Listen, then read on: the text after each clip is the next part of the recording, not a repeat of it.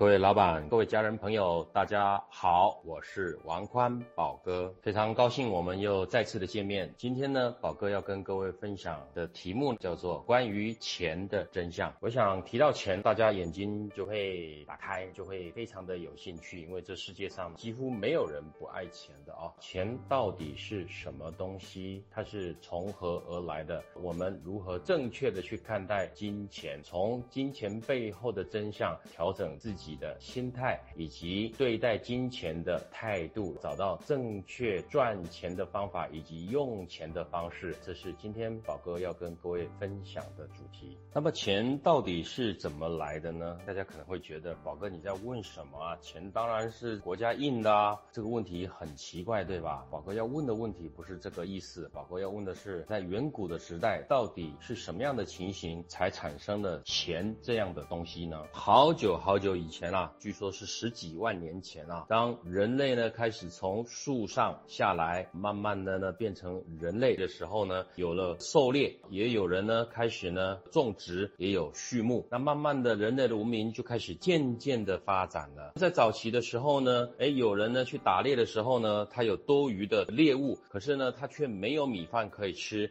那有人呢种米饭，可是呢他却没有肉可以吃，大家就开始的用以物易物的方方式交换各自的东西。在交换的过程当中，出现了一个问题：到底我的东西跟你的东西呢，要怎么样去等价值的交换？那么在当时呢是没有这样的概念，也没有什么度量衡啊、秤啊、货币啊，没有这些东西，所以呢能够换到什么东西呢，完全取决于双方大家各自的商量。比如说呢，我们家的一只鸡呢换你们家的一袋米，那么这个过程当中呢，哎，陆陆续续的就出现了有一些纠纷，或者有一些无法去衡量如何去交换彼此这些东西可以换多少的问题就产生了。慢慢的、慢慢的就形成了一个简单的价值的定义。这个价值的定义呢，举例来说呢，一头牛呢可以换两把斧子，但是呢，一头牛呢可以换两把斧子，可是。可能一批羊也可以换两把斧子，所以在这里呢就会出现一个问题：到底大家如何去定义彼此交换的东西的价值？所以大家就开始形成了一种叫做社会集体的共识啊，一批羊可能就是值两把斧子，一头牛呢可以换二十担的粮食等等。当大家有集体的共识出现的时候，价值就跟价格可以匹配了，就出现了。交换东西的替代物就是珍贵的矿物或者是贝壳。在随着人类文明的发展，从部落社会慢慢的在走向了农耕文明，慢慢的出现了专制政权，那就出现了从贝壳矿开始出现了所谓的钱币，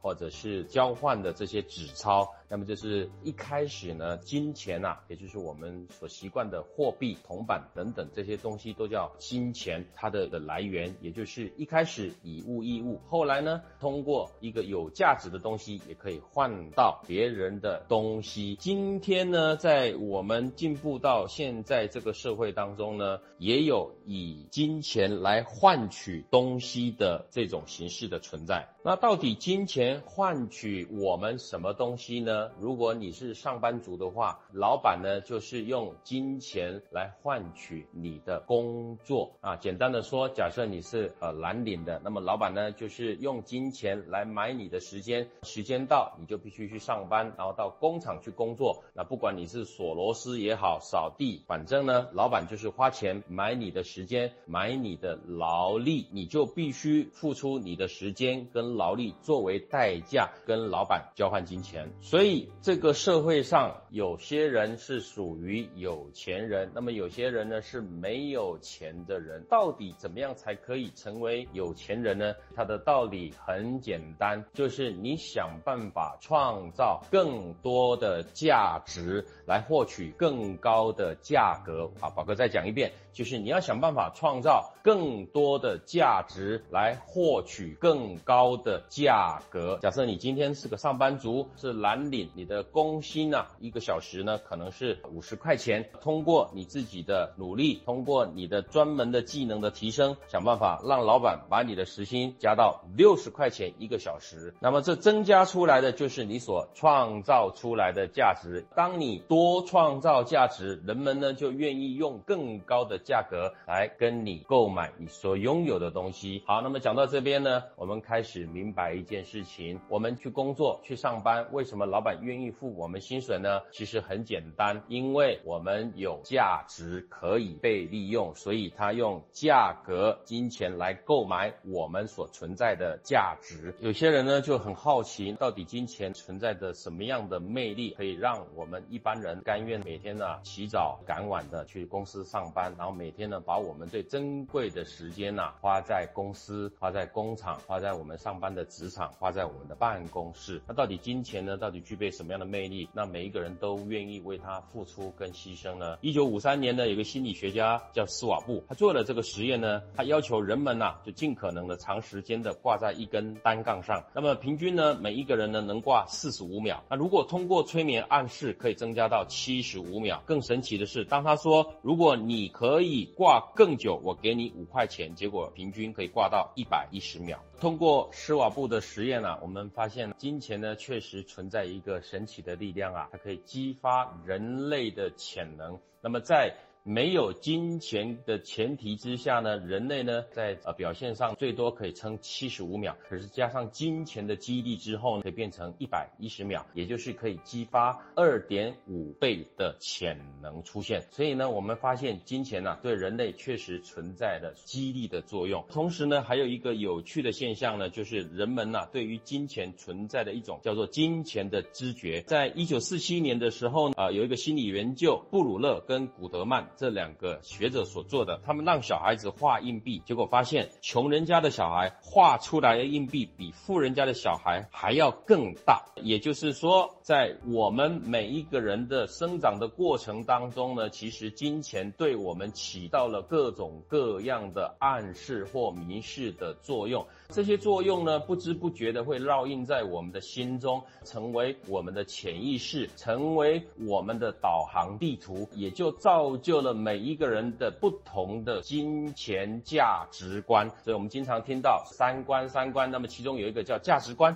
到底每一个人的价值观是怎么被塑造？其中有一个很大的原因是来自于人们被金钱所影响。那么这金钱为什么会影响你呢？因为你所处的环境，你的父。父母、你的家人、你周遭的朋友对金钱的看法跟态度，以及他们赚钱的方式、花钱的方法，都会造就跟影响以及改变今天的你。所以有很多朋友来问我说：“宝哥，我真的想要赚很多很多的钱，可是为什么我总是赚不到钱？”如果你也有这样的疑问，我想今天呢，我就可以跟你解答。如果你的目标呢是瞄准很多很多的钱，就是你想赚很多很多的钱发大财，通常呢这种情形你是赚不到钱的。为什么？因为你对金钱的认知是偏差的，也就是你不了解金钱的真相。金钱背后的真相是，金钱是用来交换东西的。金钱作为一个交易的标的，它是通过价值的判定来购买我们所拥。拥有的东西，通过金钱来作为一个价格的标准。到今天，到底金钱呢可以购买到什么东西呢？五花八门啊，琳琅满目啊。我们呢做一个比较大的分类，金钱买到呢只有三种东西。第一种东西就是叫身体的维持，第二种叫做感官的刺激，第三种是存在感。什么意思呢？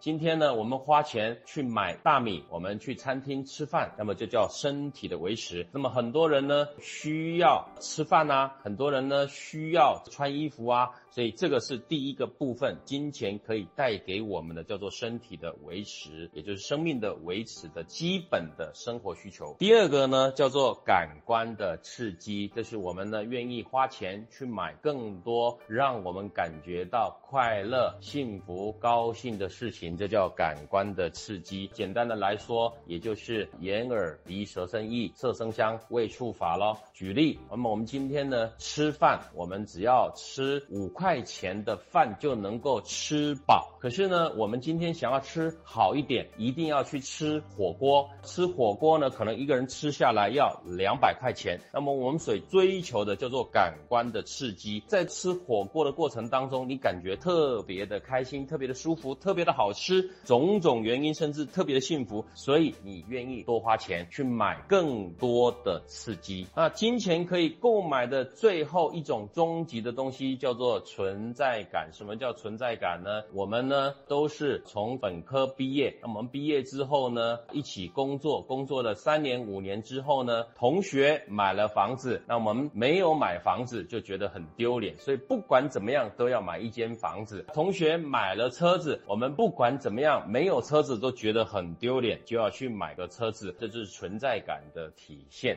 那大家来猜猜看，大部分的人钱都花到哪里去了呢？经过统计之后，我们发现百分之九十九的金钱都花在了追求感官的刺激以及刷存在感。所以谈到这儿呢，我们就开始来反思几个议题。第一个，金钱到底它的真相是什么？它作为一个交易的标的，它购买了我们的时间，购买我们的技能，购买我们的服务，购购买了我们的青春。第二个，我们要反思的事情是我们付出了这些代价，换到了什么东西？换到了更多的感官刺激以及存在感。所以各位明白我的意思吗？也就是说，你一边努力的工作，可是你另外一边呢，却去消费那些感觉、身体、生命活下去是不需要可有可无的东西。就算我们不看电影，我们也不会死掉嘛，大概是这样的概念。我们不吃火锅也不会有事嘛，对吧？所以呢，在古代呢，有一个很聪明的人叫叫做庄子。庄子是一个伟大的哲学家呢，他就发现了金钱真相是什么呢？他的金钱的真相呢，会带来人们的迷乱、辛苦、病重、羞耻、忧虑以及恐惧的六大危害哦。他就把这些东西写在他的书里面啊，《逍遥游》。那么庄子的《道直篇》里面特别讲到哦，说知和曰：“贫为福，有余为害者，物莫不然，而财其胜者也。”今天的有钱人呢，有钟鼓管乐之声，吃的呢是山珍海味，种种种种。可是呢，当你有了这些富贵之后呢，结果产生的是什么？是迷乱、辛苦、病重、羞耻、忧虑以及恐。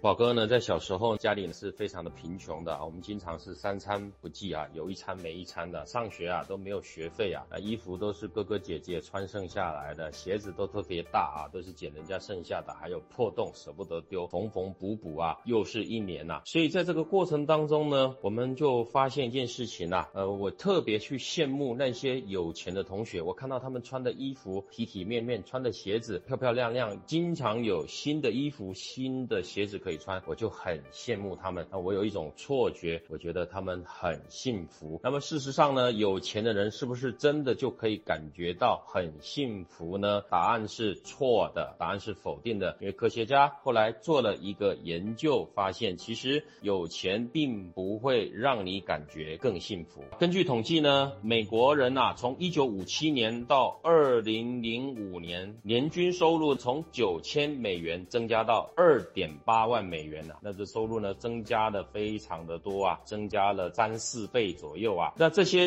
多赚钱的美国人会不会觉得自己比较幸福呢？其实是没有的，因为呢，学者去研究的时候发现呢，始终感觉幸福的比例大概只有三十趴左右。所以呢，我们发现一件事情啊，美国伊利诺大学的心理学家叫做艾德迪娜，他去访谈了四百名美国最有钱的富翁，访谈之后发现，其实这些有钱人他。他们的幸福感也没有特别的强烈，所以我们发现一件事情：有钱没钱跟幸福感是没有关系的。所以到这边，宝哥要告诉各位的是，我们这一辈子很多人在盲目的追求金钱，想要赚大钱，想要致富，想要买豪宅、开名车，想要有花不完的钱，享受不完的声色犬马纵欲，但是这些东西都不会让你感觉更快乐、更幸。幸福，而相反的，当你在追求这些东西的过程当中，你要付出更高昂的代价。有一个故事，有一个人叫做随侯，他呢去射麻雀，可是他去射麻雀的时候，他却用很珍贵的珠宝去射麻雀。就算给他射到麻雀，可是这麻雀根本不值啊。所以我们就要开始反思一件事情，就是有关于我们自己对于金钱的观念的理解。那宝哥为什么要提这件事情呢？因为过去我曾经迷失自己，我只一味的在追求金钱。我在四十岁之前呢，我愿意牺牲任何的东西去换取金钱，包括我的健康，包括我的青春，包括我的时间，包括跟家人的关系，还有幸福，我都愿意把它牺牲掉。可是我发现我是错的。当我有钱的时候，我想把这些东西再买回来，但是再也回不来了。宝哥再举一个例子你就会明白我所说的事情。如果有一天医生告诉你，你只有一天可以活，接下来你想用钱来做什么呢？那当然，你可能就会想，我用钱来续命吧。医生，你赶快救我，我有的是钱，你赶快用全世界最好的医疗方法、最先进的医疗器材，你只要能够把我救活，我愿意把钱都给你。我有大把大把的钱，我有一百万，我有两百万，我有五百万，我有一千万，甚至我愿意付你一个亿，只要你能让我活下去。所以，当我们付出了惨痛的代价去交换金钱，可是不知不觉当中，我们牺牲了自己的身体，牺牲了自己的健康，牺牲了我们的时间，牺牲了我们跟家人在一起的这一些该属于我们的快乐跟幸福的感觉。而最后，我们又花钱去把这些感觉买回来，各位不觉得特别讽刺吗？听到这边呢，可能就有些朋友开始在思考一件事情了，宝哥，那我们该怎么办呢？既然这样子，那我们该如何正确的面对金钱？我想告诉各位的是，你如果想要成为有钱人，过上幸福快乐的日子，你所要做的事情是立志做大事，而不是立志赚大钱。我不知道各位能不能听。出来这其中的分别，这个人呢，大家都认识，有名的阿里巴巴的马云马老板，他说了很经典的一段话，他说他从创业开始，他没有一个月拿过工资，他从来没有碰过钱，他对钱没有兴趣。各位，你没有发现很讽刺？他对钱完全没有兴趣，他没有碰过钱，而他却是全中国赚最多钱的人的当中的。一个，那我们花了这么大的心思跟努力。孜孜营营的，叽叽叫叫的，分分秒秒的想要赚很多很多的钱，结果我们的钱都没有赚到，都被他赚走了，被一个对钱没有兴趣的人把我们的钱全赚走了。各位，到底这里面是什么原因呢？所以宝哥把这个问题提出来，我们共同来思考。过去到现在，如果你很想赚大钱发大财，而你到现在仍然没有赚。到到钱仍然没有发到财，那么请你一定要注意听，在这个过程当中，如果你立志想要赚大钱发大财，而到现在都没有实现，那就是你的方法有问题，你的做法有问题。各位同意吗？所以宝哥要把这句话送给我们所有的朋友：如果你想要赚钱，你要瞄准的不是钱，而是瞄准把这个事情做好。所以你应该立。立志做一件事情，而且专注的把一件事情做好。你不要去管钱，当你把事情做好之后，钱自然而然的就会来了。可是当你瞄准的是金钱的时候，你的态度会扭曲的。举个例子，如果今天我们去公司上班，老板只愿意付我们三千块的薪水，那么我们看到钱这么少的份上，我们就会开始产生金钱的知觉，就会扭曲。我们的情绪跟工作上的作为，什么意思呢？也就是说。你给我多少钱，我就干多少事。你有没有这样的现象呢？相反的，今天老板就算给你三千块的工资，可是你不要去管金钱，你很认真的把老板交代的每一件事情都做好，而且做的非常有效率，非常的完美，而且做好之后，你又去找老板要更多的任务，要更多的事情去做，最后老板对你刮目相看，他发现原来你不只值三千块，你可能值五千，甚至值一万块钱，他会给你加薪，他会给你升官，他会给你摆到你需要被摆到的位置。所以在过去有很多的朋友来问我说，为什么赚不到钱？其实我发现更多的原因并不是在能力，而是在于对于金钱的态度，因为你的态度影响到了你的行为。那有很多人就说，宝哥啊，那你是不是傻瓜？啊？大家呢看到老板啊都避之而不及啊，怕老板啊丢很多工作，特别是现在有很多无良的老板不停的压榨我们呐。哎，你不去找他还好啊，你去找他的时候，他觉得你闲闲没事干，那丢一堆东西给你做，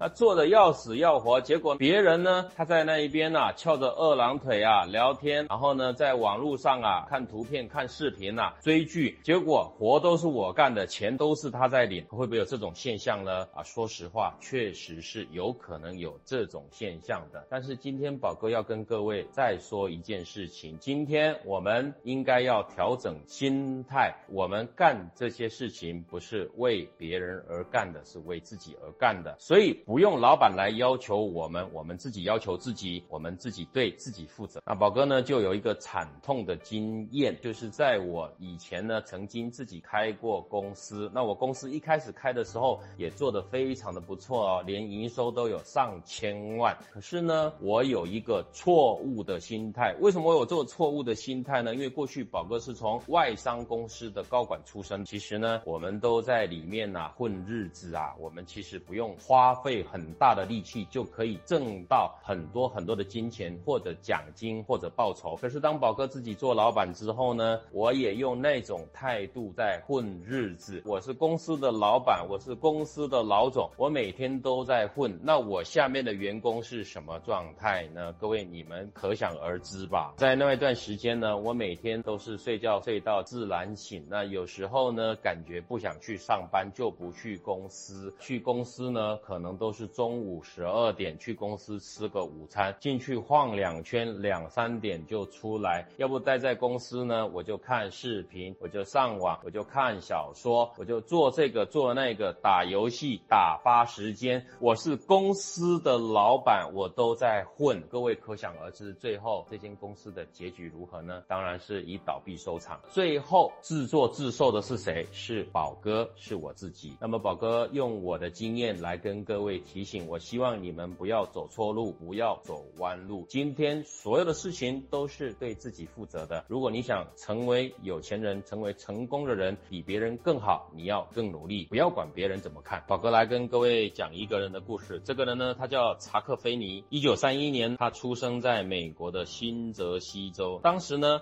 刚好处于一九二九年经济大萧条之后的两三年的时间，所以呢，在美国呢，经济非常的不好。可是他的爸爸啊，在保险公司上班，那妈妈呢是护士。那每天呢，妈妈到医院值两班，夫妻非常的勤奋，啊孩子呢才不至于挨饿。妈妈非常的有爱心，他们他们家隔壁有一个渐冻症的患者，妈妈总是借口要去上班的途中，顺便就把这个邻居啊带到医院去。菲尼受到妈妈的身教啊，特别的善良。那么一九四八年，他高中毕业，提前入，然后都被派到日本去。当时呢，他到日本去当美国大兵啊。那时候一九四八年还没有跟日本开战，过着天堂般的生活。但是他不吃喝玩乐，他利用空闲的时间来学日语，同时呢，他利用空军基地的图书馆用功的自学啊，为上大学做准备。本来家里面没有钱给他读书，可是后来呢，因为他有军人的身份，他用了军人的奖学金，在一九五二年退伍之后呢，他进入了美国知名的大学，叫康奈尔大学。读完了康奈尔大学之后呢，他呢不急着找工作，他就开始去环。游世界，首站就到了欧洲。到欧洲之后呢，发现哎，法国的大学是免费的，于是呢，他就继续的学习。当他在法国呢读完研究所，顺利取得硕士学位之后，他向南走，走到了地中海岸，意外的打开了赚钱的大门。他在酒吧喝酒的时候遇到的一个英国人，这个英国人呢就告诉他说，美国派驻在欧洲的第六舰队有五十艘军舰，舰上的这些官兵呢都有钱，他们每一个人可以买五瓶的免税的洋酒。那在欧洲呢，一一瓶酒只要十块钱美金，可是如果同样的酒在美国呢，要至少三十块美金。船很多，一个英国人呐，他说我跑不完，所以他就邀请了菲尼一起去做这个生意。然后他们两个呢，就一起到地中海的美国的第六舰队去兜售这些烈酒。他的生意呢就越做越大。后来他又遇到了一个人，叫做罗伯特米勒，同样也是毕业于美国康奈尔大学。当时呢，他们在巴塞隆纳遇遇到一个香港来的神父，神父呢都把手表、香水、相机藏在圣袍下面，从法国走私到西班牙去贩卖。神父呢为什么做这个事情呢？因为神父通过贩卖这些走私赚的钱去给教会、去给贫穷的人用。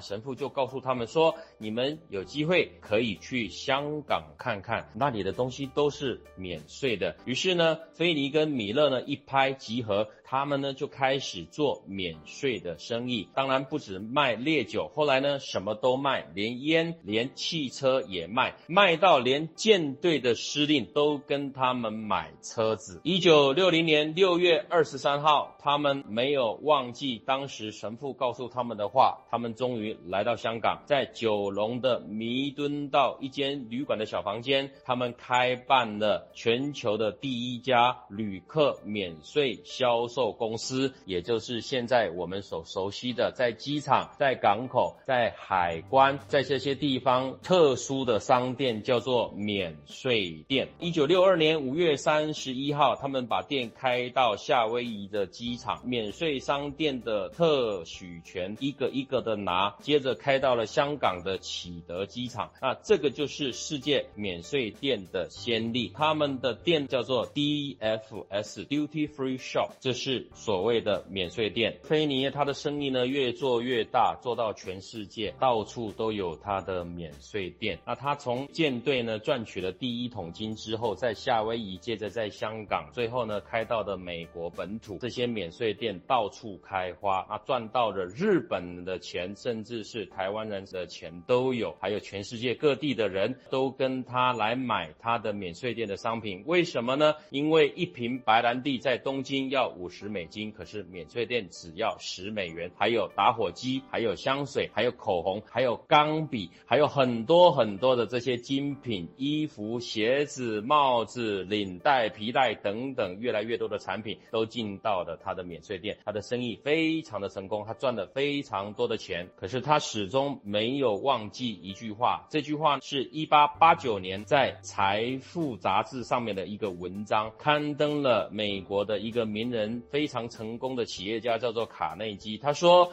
利用财富的最佳方式就是提供有志者向上爬的梯子，这也就是他的信念，也就是他对待金钱的态度。所以呢，他开始赚到钱成功之后呢，他就开始回馈社会，大笔大笔的把他赚到的钱捐赠出去。而且他跟别人不同的地方是，他捐钱从来都不想让人家知道钱是他捐的。他要求这些受捐赠的单位不要把他的名字曝光，不要写上他的任何的名字。他捐钱呢给很多的大学，包括康奈尔大学、爱尔兰的七所大学，还设立了各式各样的奖学金，还有哥伦比亚大学。那捐钱给这些大学的同时呢，他唯一的条件就是要求保密。哥伦比亚大学曾经因为他坚持匿名捐钱而不敢收，为什么呢？因为怕这些钱啊来路不明是黑钱。菲尼的善行呢，一开始并没有人知道，因为他始终秉持着为善不欲人知的一个想法。同时，他把金钱提供出来，让更多的有才华的人可以有一个向上爬的阶梯。这个事情后来为什么会让世界的人发现呢？原来他把他的公司卖。给了 LVMH 集团，这个事情才曝光。LVMH 集团到底是什么公司呢？没错，就是大家知道的拥有那一些名牌皮包、豪华的奢侈品的公司，这些时尚的潮流品牌包包、服饰等等的名牌的奢侈品的时尚集团啊。当时因为它的 DFS 公司就是免税店这个公司呢要出售，在这个过程当中呢，它的财报意外的被法院要求曝光了。后来人们才发现，原来他做了这么多的善是，捐了这么多的钱。他不止把他的金钱捐给了大学，捐给了基金会，捐给各式各样需要的人。同时，当他把他的公司卖掉之后，他也很大方的拿出了两千六百万的美金分给他们的员工。每一个员工收到了支票之后都吓一跳，然后接下来就是感动的痛哭流泪。所以呢，菲尼非常非常的成功。他之所以成功，是因为他专注于做大事，而不是在专注于赚大钱。各位可以看到，他赚到钱之后对金钱的态度，他对金钱是丝毫不留恋、不恋战的。所以他说：“裹尸布没有口袋，天堂里用不到钱。财富不能改变你，只会揭露你的真面目。”为什么要跟各位分享查克菲尼这个人呢？因为通过查克菲尼，我们明白一件事情：当我们立志想要赚大钱，可是我们反而赚不到钱。当马老板他说他对钱没有感觉，当查克菲尼他对钱没有眷恋的时候，反而这样的人却赚到了钱。到底是什么原因？老天爷对我们这么不公平？我们努力的想要赚钱，赚不到钱，而这些对钱没有感觉的人反而赚到钱呢？这就是宝哥要跟各位分享的金钱的真相。你应该要理解金钱到底是来作为什么样的用途的。所以，各位亲爱的朋友，我所有的家人们，大家呢听课听到这一边，不知道有没有明白宝哥要跟各位分享跟表达的意思？也就是说，今天我们要理解金钱的真相。我们去盲目的追求金钱，付出了惨痛的代价。可是，当我们得到了钱，又不能把这些代价再赎回来。同时，实更惨的是，当你付出了惨痛的代价，付出了你的健康，付出你最珍贵的时间跟幸福快乐的时刻的时候，可能你还没有赚到钱。那你为什么没赚到钱？因为你瞄准钱的方式是错的。你不应该用这种方式去赚钱，你应该立志做大事，立志把一件事情做大，而不是立志赚大钱。宝哥再说一遍，你应该立志把事情做好做大。今天的课程呢，就到这边，谢谢各位的聆听，祝福各位事事如意，生意兴隆，家庭健康，幸福美满。